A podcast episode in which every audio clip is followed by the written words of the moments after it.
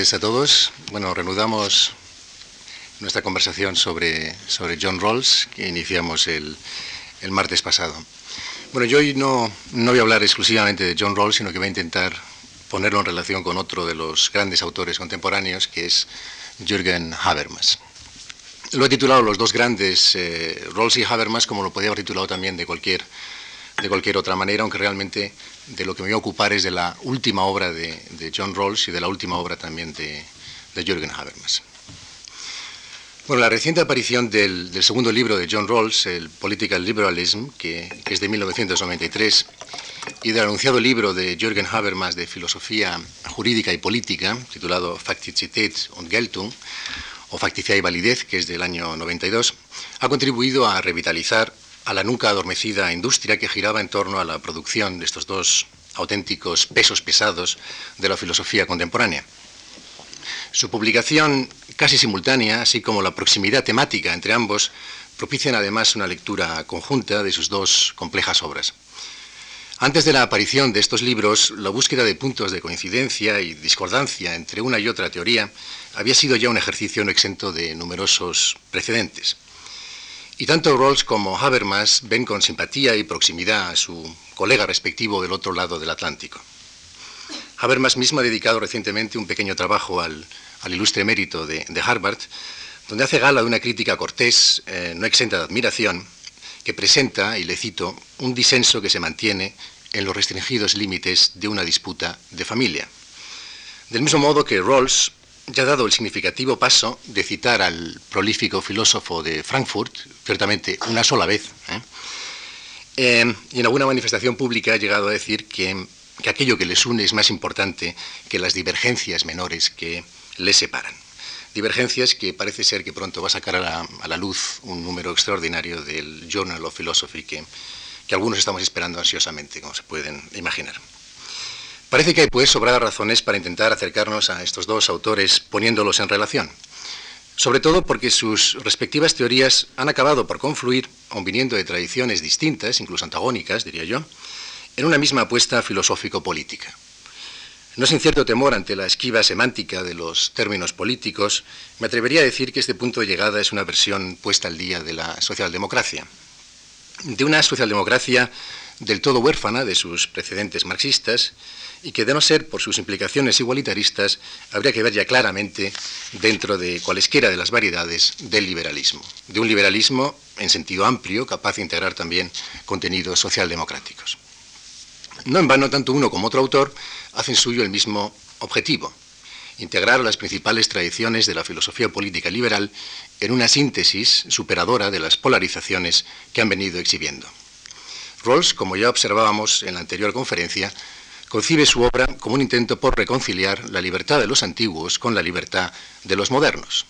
Esto es, aquella tradición asociada a Locke que acentúa las libertades de la vida cívica, especialmente la libertad de pensamiento y conciencia y algunos derechos fundamentales de la persona, destacando entre estos el derecho de propiedad y asociación, y aquella otra que se suele conectar a Rousseau y donde la prioridad se otorga a las libertades políticas iguales y a los valores de la vida pública en general, subordinándose a estas otras libertades básicas. Es un enfrentamiento entre dos concepciones de la libertad, la negativa y la positiva, pero en cierto modo también, y así lo ve Rawls, entre libertad asociada a la tradición liberal e igualdad más próxima a la rusoniana. El pretendido resultado de esta superación sería su teoría del liberalismo político, en la que el principio de libertad e igualdad, así como otros valores tales como la tolerancia, se armonizarían preservando el impulso básico de cada una de ellas. A mi juicio, y esta es una de las cuestiones de las que luego nos ocuparemos, Rawls inclina, sin embargo, más hacia la realización del principio de libertad liberal clásico, que conecta una importante dimensión igualitarista, pero se distancia significativamente de los dictados de la libertad positiva al presentarnos un restringido espacio de deliberación y decisión pública. Esta actitud aparece guiada por lo que ahora constituye su preocupación fundamental. Elaborar una concepción política de la justicia capaz de integrar, mediante un consenso superpuesto, las distintas teorías morales comprehensivas que hacen acto de presencia en las sociedades plurales de nuestros días. Enseguida nos ocuparemos de clarificar estos términos. Baste decir ahora que el problema al que Rawls intenta hacer frente es lo que él califica como el fact of pluralism, la existencia de una inconmensurable multiplicidad de valores, concepciones del bien o formas de vida que prácticamente han reducido a cenizas los referentes normativos unitarios. Su teoría aspiraría a convertirse en algo así como un manto integrador de todas las concepciones éticas de una sociedad plural. Precisamente porque, en sus términos, se presenta a sí misma como una concepción de la justicia que puede ser compartida por los ciudadanos como un fundamento para un acuerdo político razonado, informado y querido. La búsqueda de este consenso por encima de concepciones éticas irreconciliables, que es donde Rawls ve la posibilidad de una sociedad estable, las traerá, sin embargo, a la teoría con lo que bien cabe calificar como una filosofía política de mínimos. En dos palabras, el consenso y la estabilidad social, la protección de la sociedad de los embates de la pluralidad, son, a mi juicio, los dos grandes constreñimientos a los que se ve sujeta la teoría. Habermas hace suyo un objetivo programático similar, con la diferencia de que aquí el principio de igualdad o de justicia redistributiva pasa a un segundo plano. Y todo el énfasis se pone prácticamente en la reconciliación entre el liberalismo, lo que él llama liberalismo, con este término, preocupado por desarrollar la autonomía y autorrealización del individuo, y republicanismo, que aspira a la autorrealización de la comunidad en ejercicio de eso que se viene considerando como la soberanía popular. Detrás de esta diferenciación se esconde para Habermas el conocido enfrentamiento entre principios morales, que son los que subyacen a la idea de autonomía y la correlativa pretensión de universalidad de los derechos humanos, y por tanto deben sustentar una concepción de la justicia en interés y beneficio de todos los ciudadanos, y principios éticos que aluden a las distintas concepciones del bien presentes en una comunidad que conforman su misma identidad y autocomprensión, y encuentra en la idea de soberanía popular su medio de realización colectiva. Como en Rawls, el problema deviene en permitir abrir espacios para que cada una de estas dimensiones encuentre una satisfacción plena dentro de un esquema de cooperación social entre ciudadanos libres e iguales. Pero la solución que sugiere Habermas es distinta a la de Rawls. La nueva obsesión de este último autor, de, Rawls, parece centrarse en, buscar excluir del ámbito institucional, del uso público de la razón, como él dice, a la vertiente ética, lo que en su lenguaje aparece como teorías morales comprensivas. Solo así sería posible cubrir a la estructura básica de la sociedad bajo ese manto neutro y protector de la dimensión moral. Habermas es, a este respecto, bastante más realista y restringe el ámbito de la moralidad única y exclusivamente a las condiciones y presupuestos de la deliberación democrática. Bajo estas restricciones procedimentales se desarrollarían ya los procesos de discusión pública, cualquiera que fuese su naturaleza. Es fácil colegir entonces que la salida habermasiana tiene una mayor impronta democrática que la de Rawls.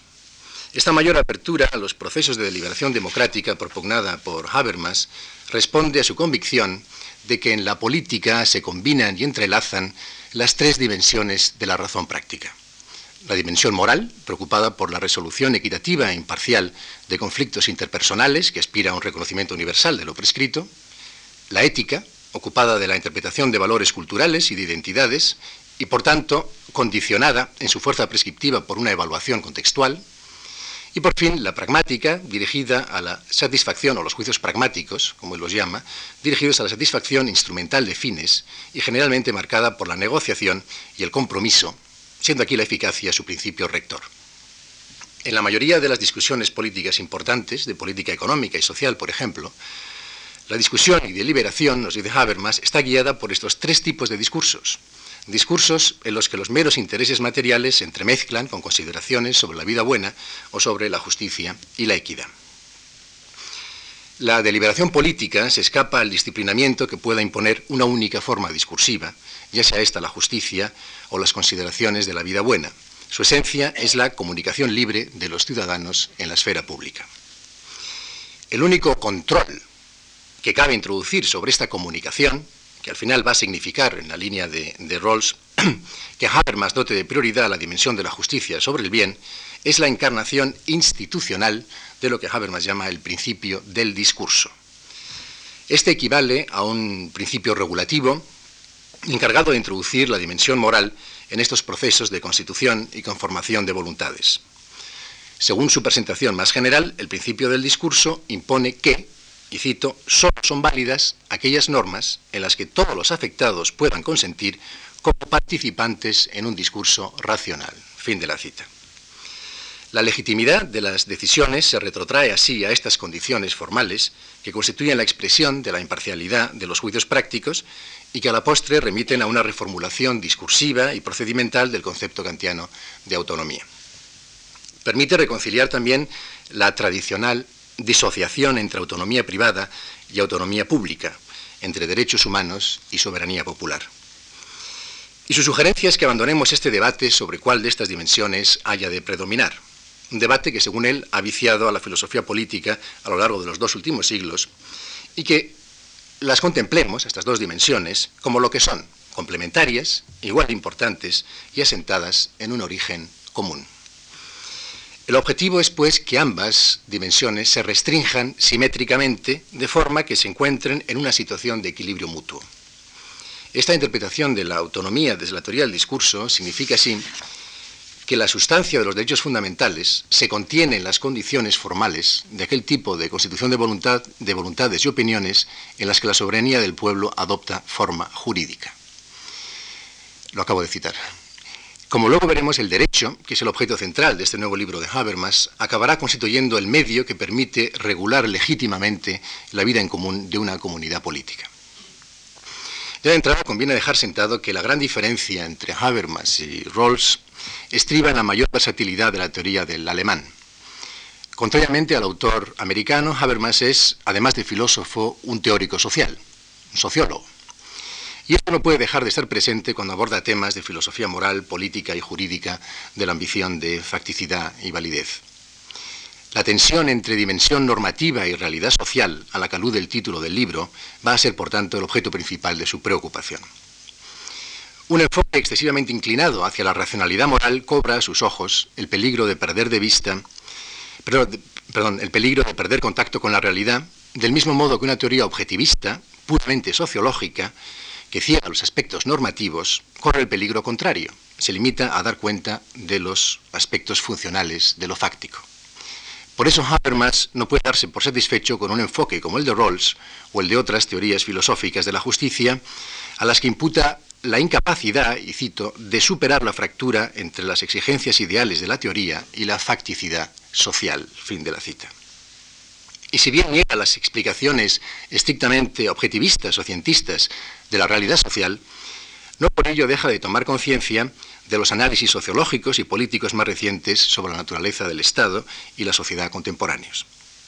De ahí su nuevo interés por el derecho, que actuaría como mediador entre lo fáctico y lo normativo, entre la realidad empírica de una sociedad burocratizada, gobernada por los medios poder y dinero, y las demandas normativas de la racionalidad práctica, que soldaría esta fractura vinculando la creación y elaboración del derecho a los requisitos de la democracia deliberativa. Si en su primer empeño, la reconciliación de autonomía pública y privada, se encuentra, a mi juicio, una respuesta más satisfactoria que la que nos ofrece Rawls, en el segundo percibimos una cierta inconsistencia. Una inconsistencia que sale a la luz a la hora de, intentar salvar la contradicción resultante de reconocer, por un lado, la autonomía de los sistemas económico, político y administrativo, y de otro, la capacidad del derecho válido, que es como él denomina el derecho legítimo, para penetrar, como si fuera un caballo de Troya, en los intersticios de los sistemas de la economía y la administración burocrática para domar sus imperativos y abrirlo al aire puro del mundo de la vida. Esta impresión se funda sobre todo en la excesiva confianza puesta en la conexión entre un espacio público autónomo y espontáneo y un sistema político y administrativo institucionalmente reificado. Pero también, y de modo prioritario, en una desmedida esperanza en el derecho como institución capaz de integrar a la vez los requerimientos del lenguaje experto y las exigencias de las prácticas comunicativas. En cualquier caso, el objetivo perseguido por la presentación de estas dos teorías busca acercarnos a un enjuiciamiento de lo que David Abraham ha calificado con acierto como la corriente del universalismo progresista, que aspiraría a vincular la igualdad económica, social y política de una comunidad de ciudadanos al ejercicio de los derechos individuales y el autogobierno colectivo. Bueno, intentaría hacerlo presentando un esquema simplificado de cada una de estas teorías que irá acompañado de una breve evaluación final. No es preciso decir que cada una de ellas merecería una sesión independiente. Y volvemos otra vez a, Rawls. Como ya sostuve el, último día, la teoría rawlsiana se caracteriza por haber ofrecido un inmenso puzzle donde las distintas piezas encajan mejor o peor, pero lo suficiente para que el observador pueda ver el paisaje. Tanto en el momento en que Rawls comenzara a organizar los distintos ensayos tentativos de construcción de su modelo, como después de que éste cobrara ya forma plástica en teoría de la justicia, nuestro autor ha dejado de ensayar un mejor ajuste o desplazamiento de las piezas. En una labor que a mi entender no ha tenido apenas precedentes en este ámbito intelectual, el puzzle rolsiano ha servido para que todo un conjunto de académicos jugara a reemplazar y reubicar las piezas, llegándose en muchos casos a acabar de perderse de vista el paisaje original. Confieso que tras mi lectura de Political Liberalism ha habido momentos en que he creído encontrarme en otro lugar. Y eso a pesar de toda la familiaridad del lenguaje y de haber conocido a grandes rasgos las modificaciones que iba introduciendo en los artículos que más o menos alterados confluyen en el libro. Se trata, sin embargo, de una falsa impresión, ya que las modificaciones formales no son muchas, aunque afectan a aspectos sustantivos. El aspecto más molesto de este libro quizás sea las continuas reiteraciones, debidas seguramente a la incorporación de una pluralidad de artículos donde se vuelven a presentar los fundamentos de la teoría. Por seguir con la metáfora, creo que lo que ocurre es que se nos vuelve a reproducir el mismo paisaje, pero visto desde otra perspectiva.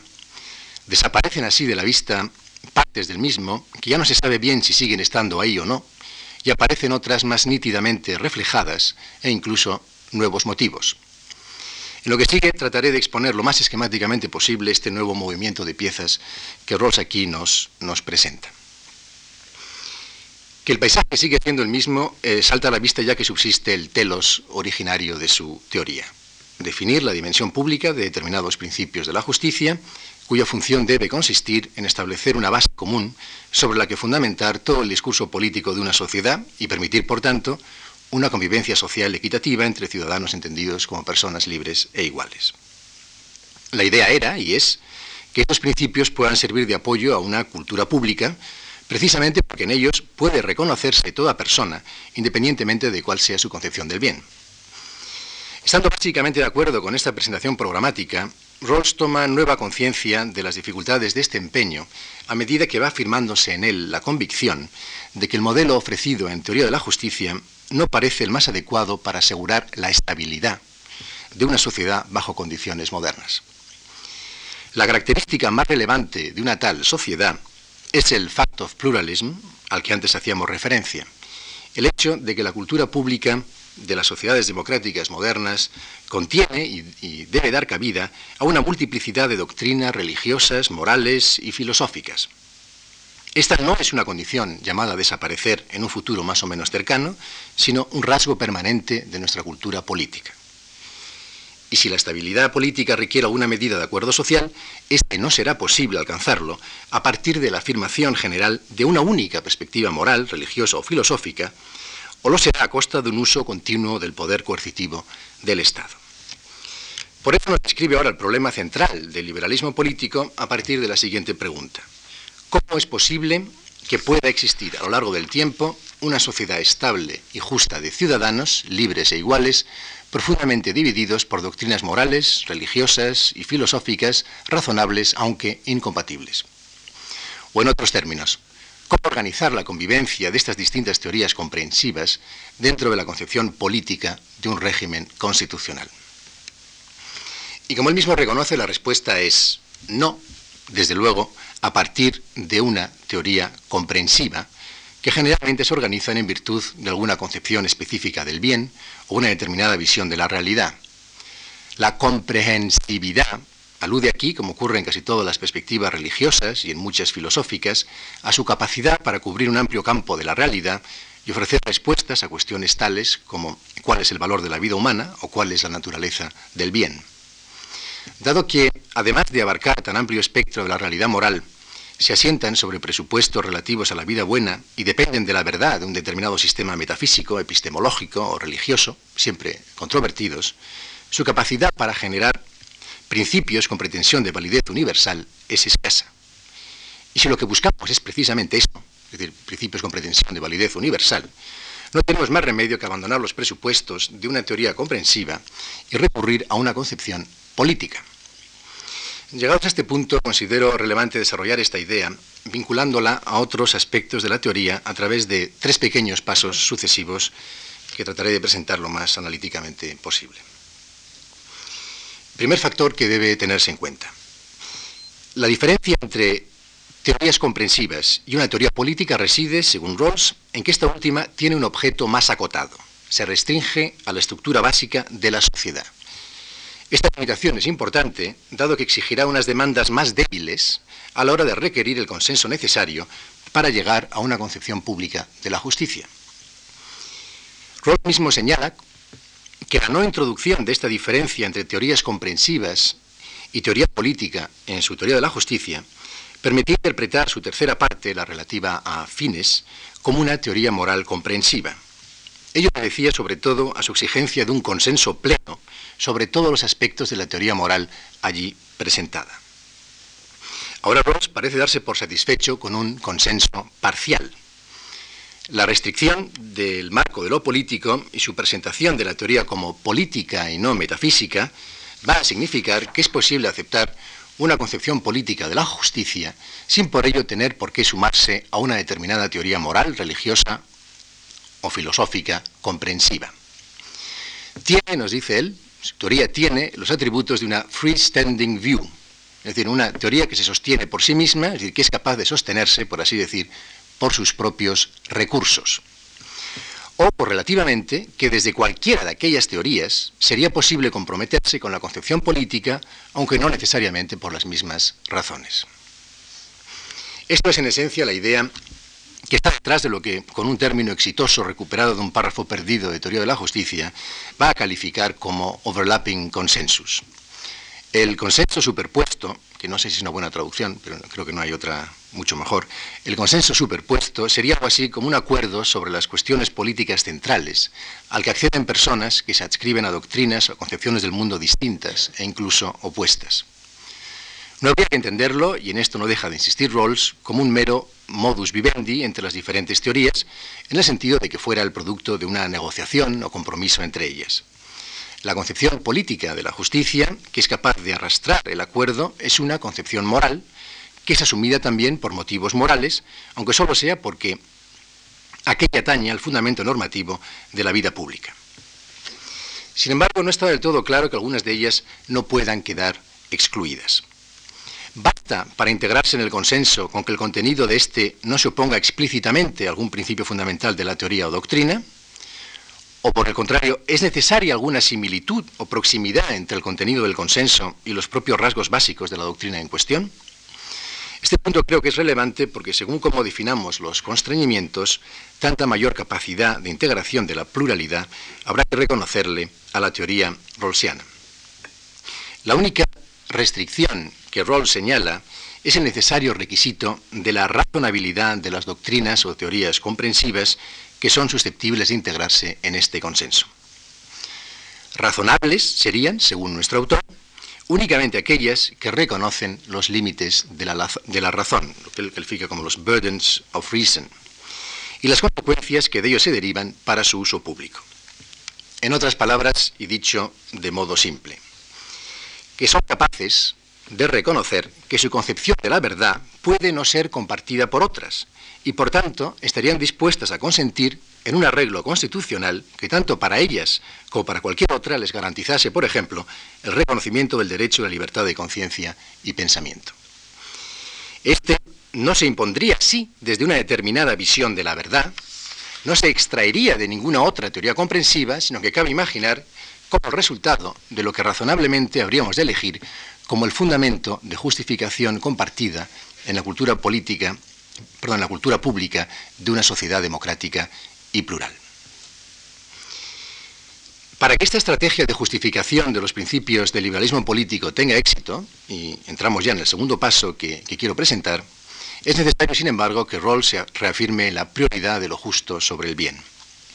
Y aquí el paisaje vuelve a ser del todo familiar, ya que nos reencontramos con la estrategia de justificación habitual, bien conocida desde la teoría de la justicia y desde las Dewey Lectures.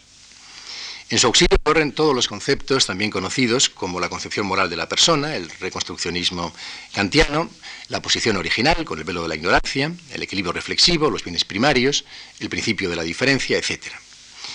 No voy a entrar en su análisis detallado, que corroboraría ideas ya suficientemente sabidas, ni en detallar las modificaciones o el cambio de énfasis que en cada uno de ellos ha introducido en su última versión. Entre otras razones, porque en cada artículo que ha ido escribiendo desde Teoría de la Justicia hay siempre alguna pequeña corrección. Sí me interesa subrayar un cierto corrimiento que sobre todos ellos ha producido el nuevo énfasis político que se aprecia en Political Liberalism y que afecta sobre todo al constructivismo kantiano, que ahora prefiere calificar como constructivismo político. Es también una cuestión importante, ya que a mi juicio constituye el fundamento último de la prioridad deontológica de la justicia sobre el bien y resuelve las dudas sobre la posible conversión de Rawls a un cierto contextualismo.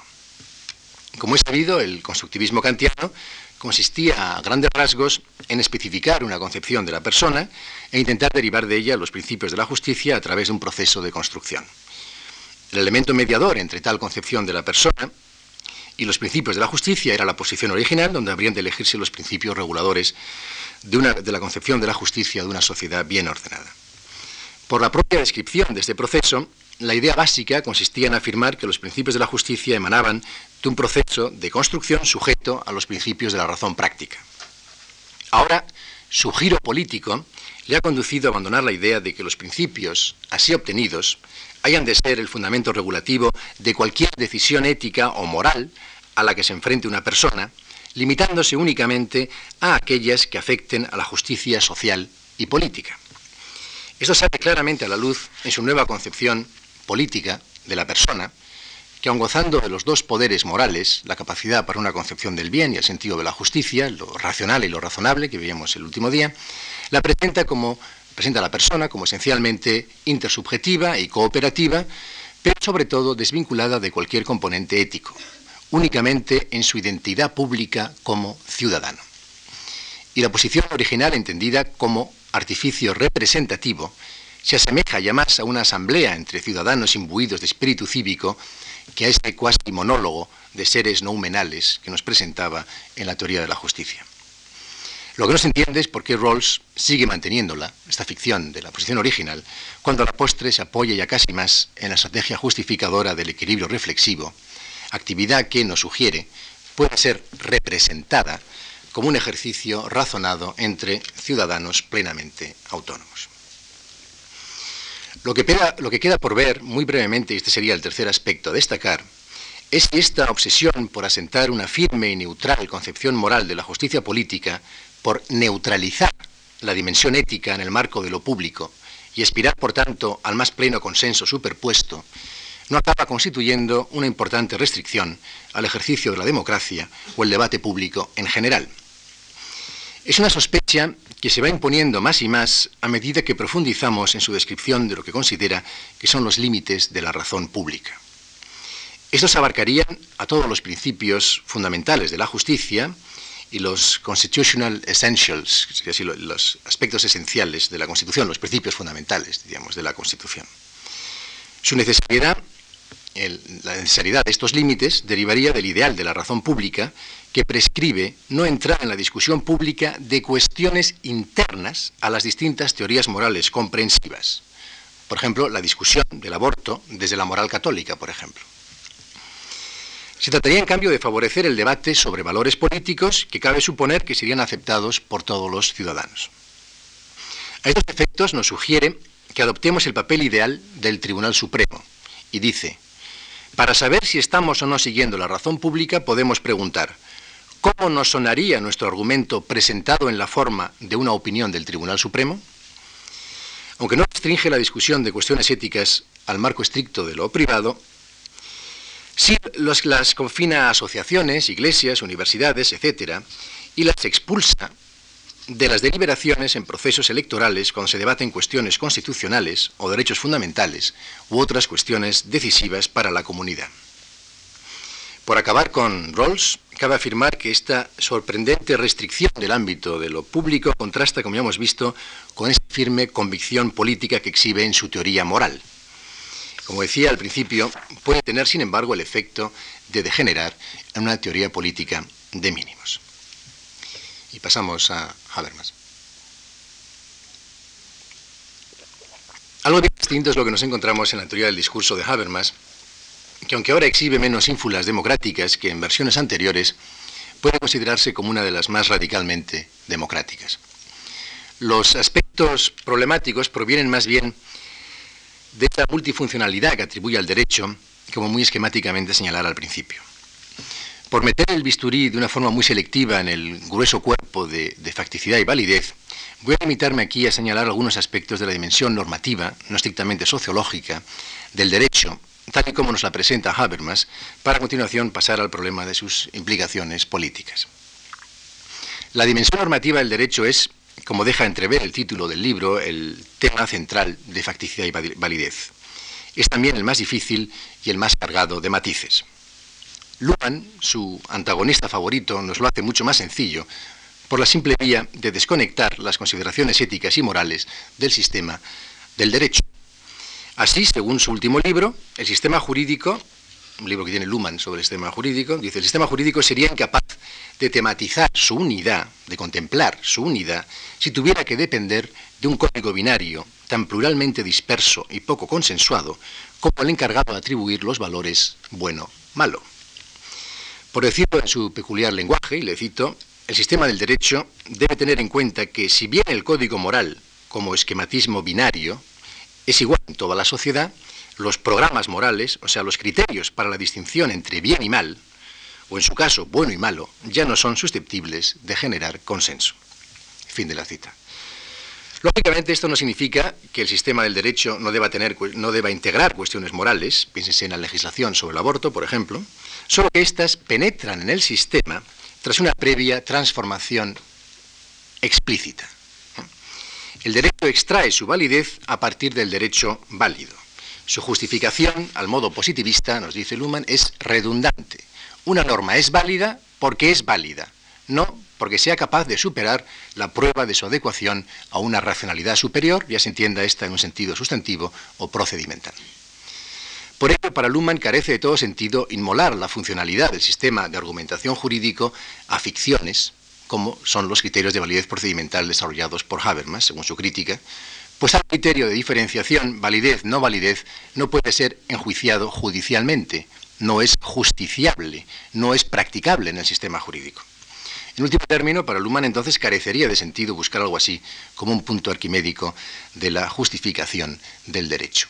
Si citado a Luhmann es porque Luhmann es realmente la persona frente a la cual escribe últimamente Habermas. ¿eh? Pues me parece interesante también eh, acercarlo a este diálogo entre Rawls y Habermas. Bueno, asumir estos presupuestos lumanianos equivale a negar el empeño básico de Habermas en esta obra, que bien puede reducirse en esencia a la fórmula coincidente con el título de uno de sus trabajos. ¿Cómo es posible la legitimidad por medio de la legalidad? Esa sería la gran pregunta. En términos generales, desacoplar el derecho de la dimensión normativa supone desconectarlo del mundo de la vida donde la acción comunicativa que integran estos espacios está imbuida de consideraciones prácticas hasta en los últimos usos del lenguaje. Es una de las tesis firmes de Habermas.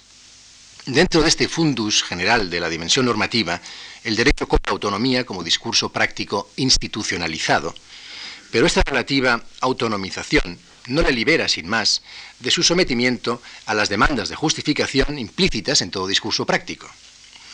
Esta doble cara del derecho, como mecanismo encargado, de un lado, de velar por la efectividad de la aplicación y seguimiento de las normas mediante la amenaza y ejecución de sanciones, y de otro, como vehículo del medio más plural e indeterminado de, las exigencias de legitimación, es lo que Habermas entiende como la tensión entre facticidad y validez. ¿eh?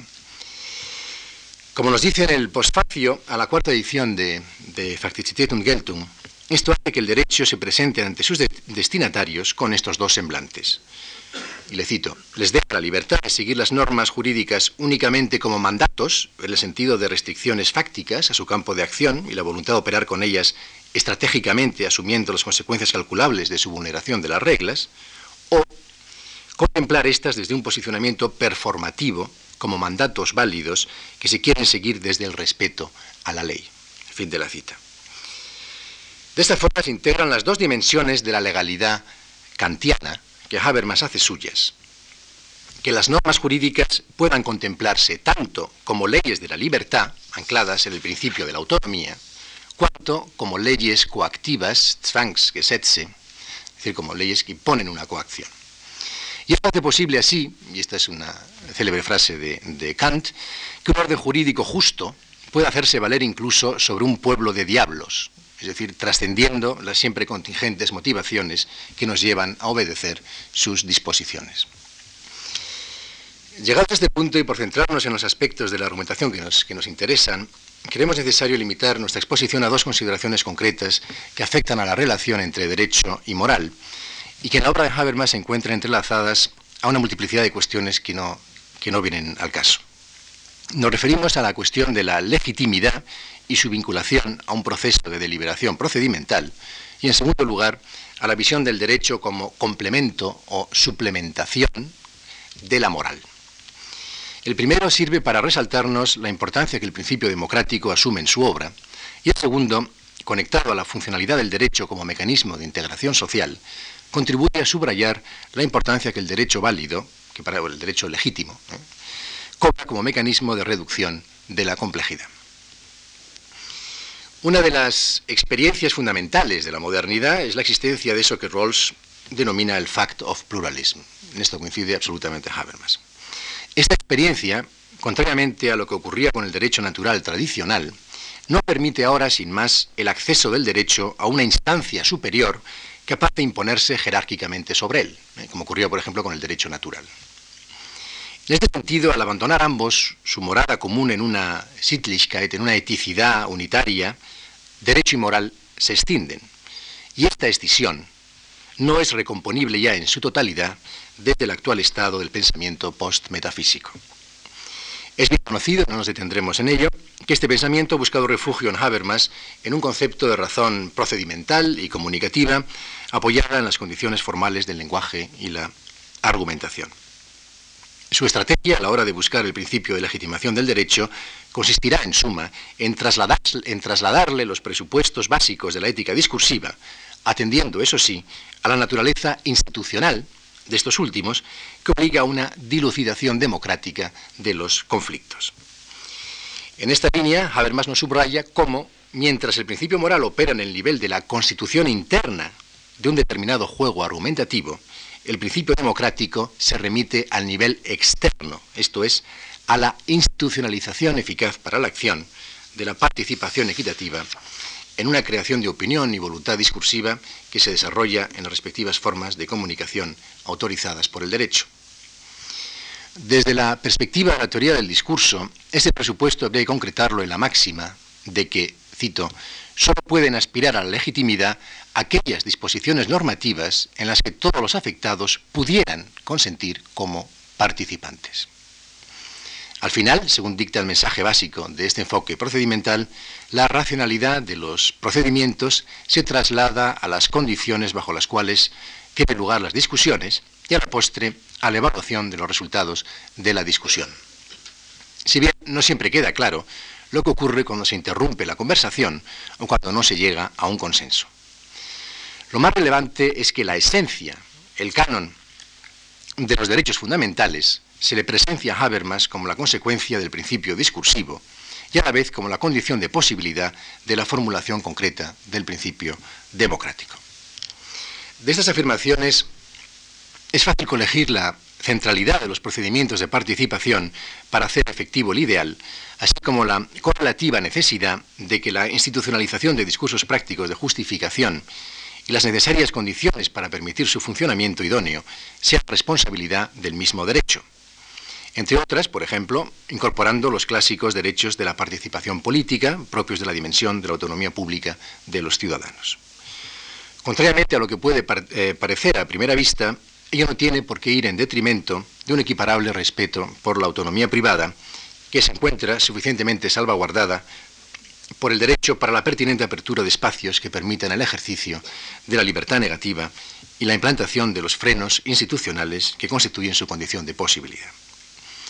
El paradigma procedimental del derecho que Habermas nos presenta habría de conseguir, por ende, no sólo ya la superación del paradigma liberal clásico y el propio del, Estado social, al que Habermas acusa de, de paternalista, y de ajeno a controles democráticos comunicativos, sino también la superación, aquí ya en el sentido de Aufhebung, ¿eh?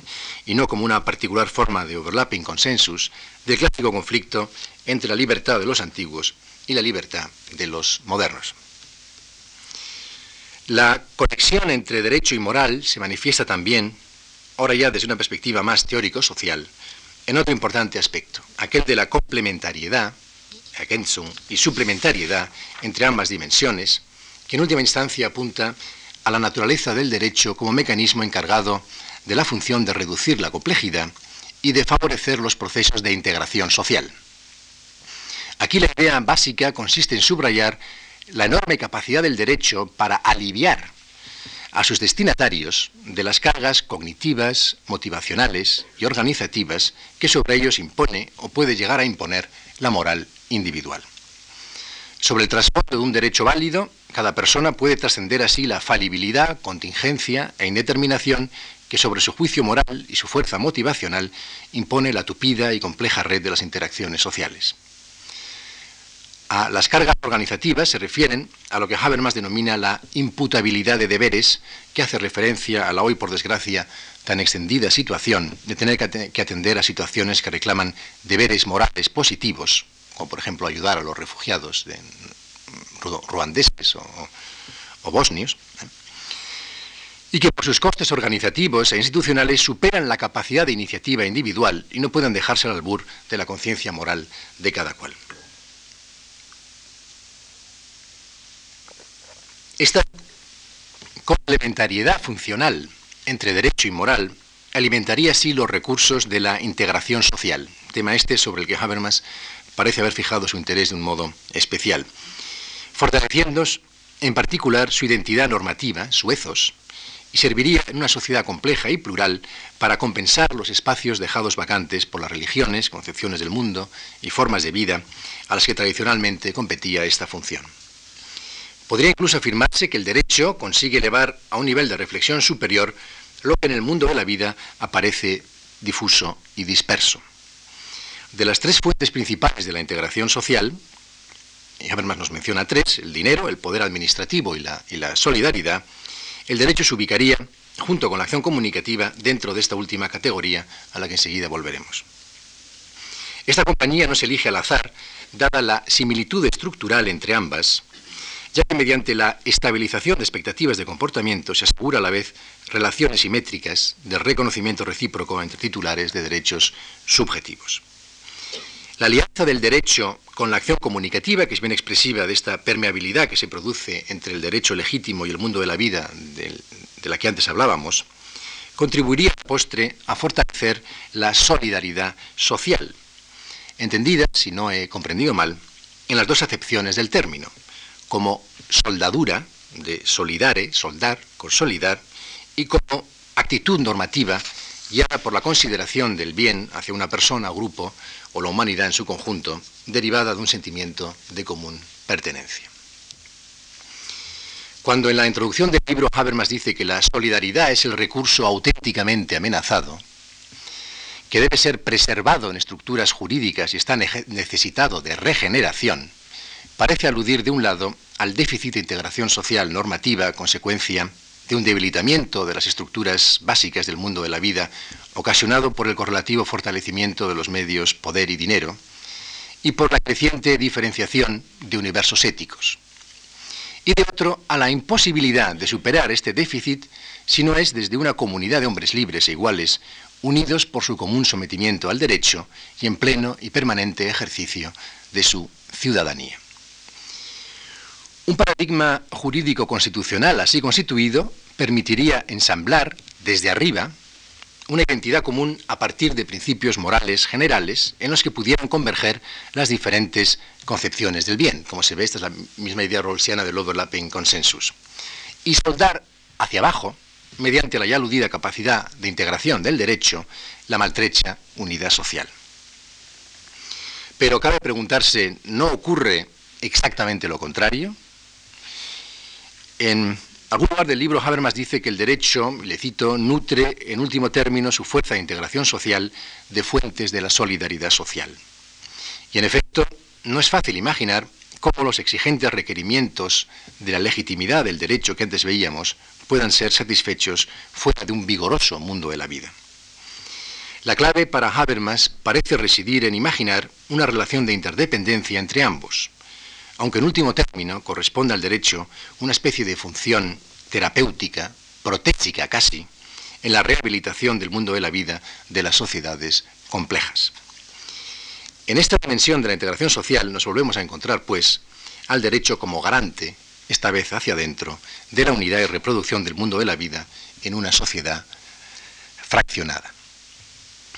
Si elevamos por un momento esta discusión al ámbito de la política, nos enfrentamos a dificultades similares, ya que la efectividad del modelo de democracia deliberativa de Habermas se hace recaer en gran medida sobre procesos informales que presuponen la existencia de una vigorosa cultura cívica.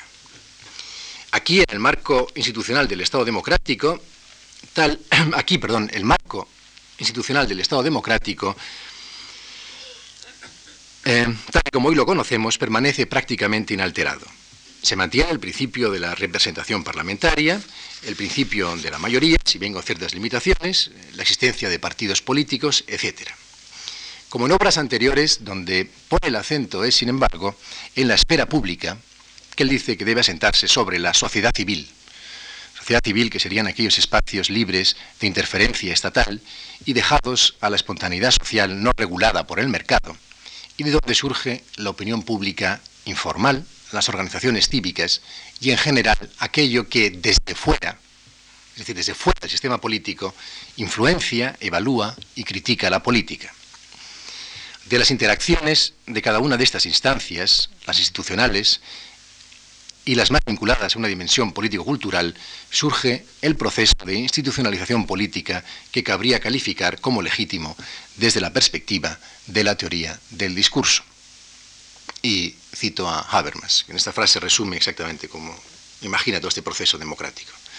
Dice, cuando la soberanía del ciudadano, fluidificada comunicativamente, se hace valer en el poder de los discursos públicos que brotan de esferas públicas autónomas, pero que cobran cuerpo en las decisiones de cuerpos legislativos que siguen procedimientos democráticos y son políticamente responsables, en ese caso, ¿eh? el pluralismo de las convicciones e intereses no se oprime, sino que se desata y se recoge en decisiones mayoritarias reversibles y en compromisos. Fin de la cita. Eh, lo siento, pero este es el lenguaje de Habermas. Yo seguramente lo hubiera puesto de otra manera.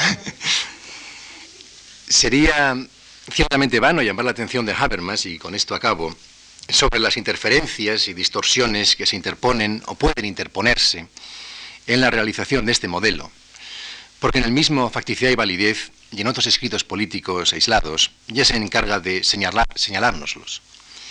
Tampoco parece que tenga mucho sentido acusar a lo que es una teoría esencialmente normativa de no ajustarse a los dictados de la realidad empírica. Una de las tesis del libro y que yo he tratado de desvelar es la constante apelación a la necesidad de que los ciudadanos se responsabilicen de su propio destino y que una reflexión en profundidad sobre el derecho pueda abrirnos a una nueva y eficaz forma de realizar este ideal.